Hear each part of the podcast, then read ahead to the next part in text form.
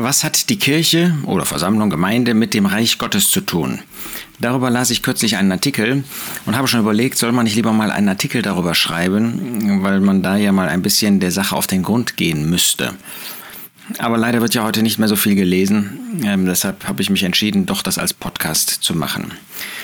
Die Verbindung von Kirche, Versammlung und Reich Gottes, das ist eben die Frage und da wird oft Falsches mit Falschem zusammengemischt und da kommt man zu völlig falschen Ergebnissen. Ist die Kirche das Reich Gottes? Ist die Kirche im Reich Gottes? Ist das Reich Gottes in der Kirche? Nun zunächst einmal, was ist das Reich Gottes? Das ist das Reich, das Königreich, wo Gott regiert. Der Jesus sagt in Lukas 17, Vers 21, moralisch, dass die Menschen sagen, siehe hier ist das Reich oder siehe dort und dann fügt er hinzu, denn siehe, das Reich Gottes ist mitten unter euch. Das heißt, die Person, die das Reich Gottes verkörperte, das war der Herr Jesus.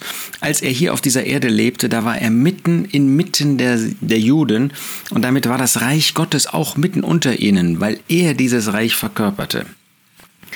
Aber tatsächlich ist das Reich gedacht, schon im Alten Testament angekündigt äh, worden, als ein Reich, das in Macht und Herrlichkeit hier auf dieser Erde eingerichtet, ausgerichtet, ähm, gebracht werden sollte. Deshalb sagte Herr Jesus, und wir lesen das in Matthäus 4, Vers 17, von da an begann Jesus zu predigen und zu sagen, tut Buße, denn das Reich der Himmel ist nahe gekommen. In anderen Evangelien das Reich Gottes ist nahe gekommen. Nahe gekommen heißt, es ist noch nicht da.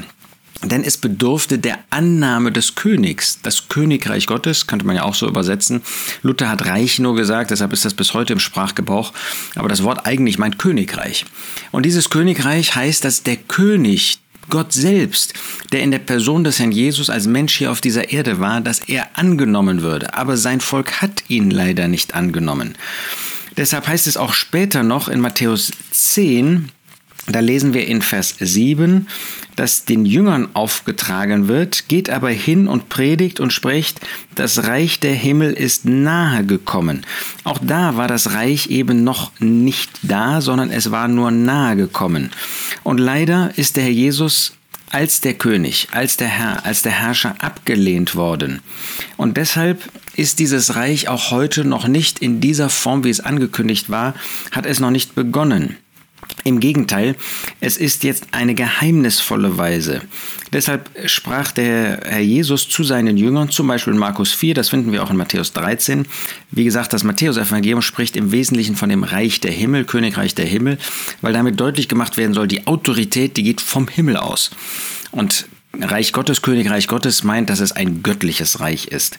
Und da sagt der Herr Jesus in äh, Matthäus 4, Vers, äh, Markus 4, Vers 11 lesen wir das, er sprach zu ihnen, euch ist es gegeben, das Geheimnis des Reiches Gottes zu erkennen, denen aber, die draußen sind, wird alles in Gleichnissen zuteil.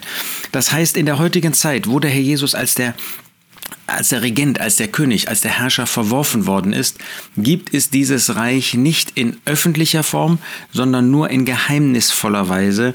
Das heißt, diejenigen, die Augen auftun, die sehen dieses Reich, denn der Herr Jesus ist nicht hier als öffentlicher Regent auf der Erde, er ist jetzt im Himmel und er regiert vom Himmel aus und diejenigen, die sich auf seine Seite stellen, wie tun sie das? Indem sie sich Christen nennen. Christen gehören zu Christus.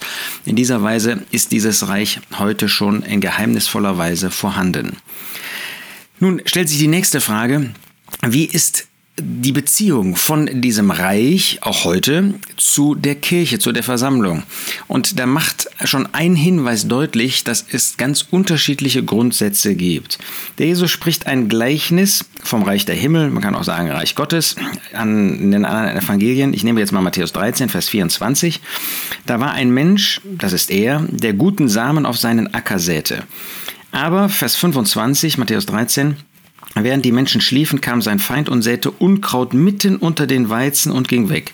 Beides wuchs, sah ähnlich aus und später erst entpuppte sich das Unkraut eben als Unkraut. Und dann fragen seine Knechte ihn, Vers 28, willst du denn, dass wir hingehen und es zusammenlesen, nämlich das Unkraut? Er aber spricht, nein, damit ihr nicht etwa beim Zusammenlesen des Unkrauts zugleich mit diesem den Weizen ausrauft. Lasst beides zusammenwachsen bis zur Ernte und zur Zeit der Ernte werde ich den Schnittern sagen, lest zuerst das Unkraut zusammen und bindet es in Bündel, um es zu verbrennen, den Weizen aber sammelt in meine Scheune. Der Jesus verbietet also, das Unkraut zu sammeln und da schon zu verbrennen, rauszureißen. Er sagt, er möchte nicht, dass damit auch guter Weizen ausgerissen wird. Das heißt, wenn es um das Königreich geht, also um diejenigen, die sich zu Christus bekennen, da ist die Gefahr, wenn man diejenigen, die sich nach außen hin vielleicht ein wenig wie Unkraut an, aussehen, dass man die aber ähm, in Wirklichkeit, wenn sie Weizen sind, auch mit ausreißt, wenn man sich von ihnen trennt, wenn man sagt, ähm, die müssen auch in das Gericht, dann wird man wahre Gläubige mit in das Gericht bringen. Das will er nicht.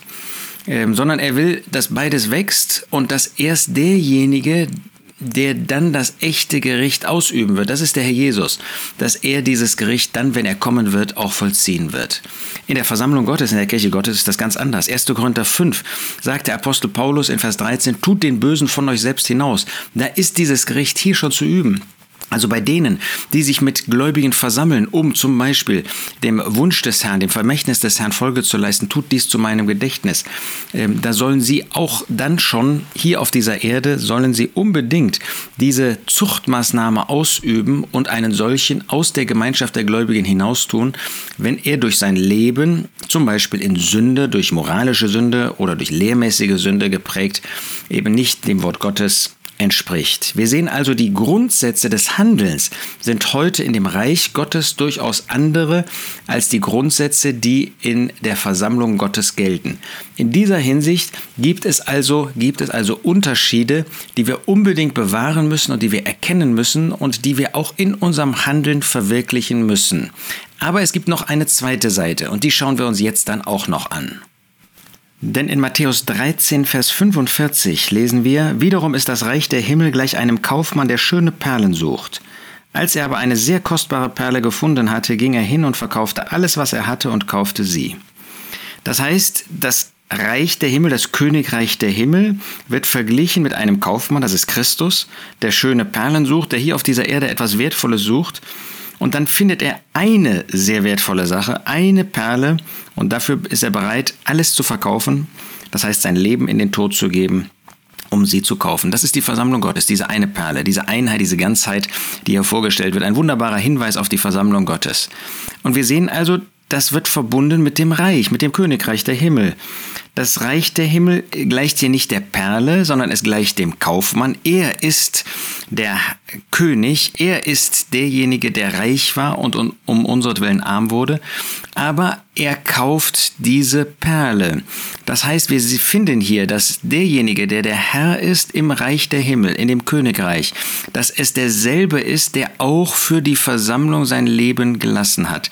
Und hier diese Perle, diese Versammlung wird eben verbunden mit dem Königreich, denn in der geheimnisvollen Zeit des Königreiches, die heute ist, da ist es gerade diese Perle, da ist es gerade die Versammlung, die diesen außergewöhnlichen, diesen einzigartigen Wert für den hat, der der Herr in diesem Reich ist. Und das wird genauso bleiben, wenn der Herr Jesus wiederkommen wird auf diese Erde um sein Königreich in Macht und Herrlichkeit anzutreten.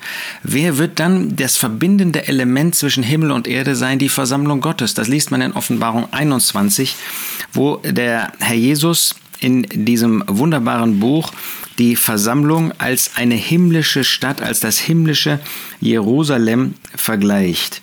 Er spricht von der heiligen Stadt, dem neuen Jerusalem aus dem Himmel herabkommend. Das lesen wir ab Offenbarung 21, Vers 9. Offenbarung 21, Vers 1 bis 8 zeigt uns die Versammlung in dem ewigen Zustand, in der Ewigkeit. Aber dann wird diese heilige Stadt in Vers 10, Jerusalem herabkommend aus dem Himmel von Gott, auch im tausendjährigen Reich beschrieben. Und sie wird der Platz des Segens sein, von dem ausgehend, von dem Himmel herabkommend, Christus, Gott, die Erde, alle Gläubigen auf der Erde segnen wird. Wir sehen also die Versammlung Gottes und die also die Kirche Gottes und das Reich, das Königreich hier auf dieser Erde, sie haben unbedingt eine Beziehung zueinander. Die Versammlung, ähm, sie ist nicht Gegenstand des Reiches, aber sie ist innerhalb des Reiches, ist sie gerade der Platz des Segens, von dem dieser Segen ausgeht. Deshalb ist es so wichtig, dass wir in der Versammlung Gottes auch den Gedanken Gottes entsprechen. Sie ist diese Perle, aber sie soll auch etwas offenbaren von dieser Schönheit, von dieser Herrlichkeit. Und das kann sie, das kann sie auch heute.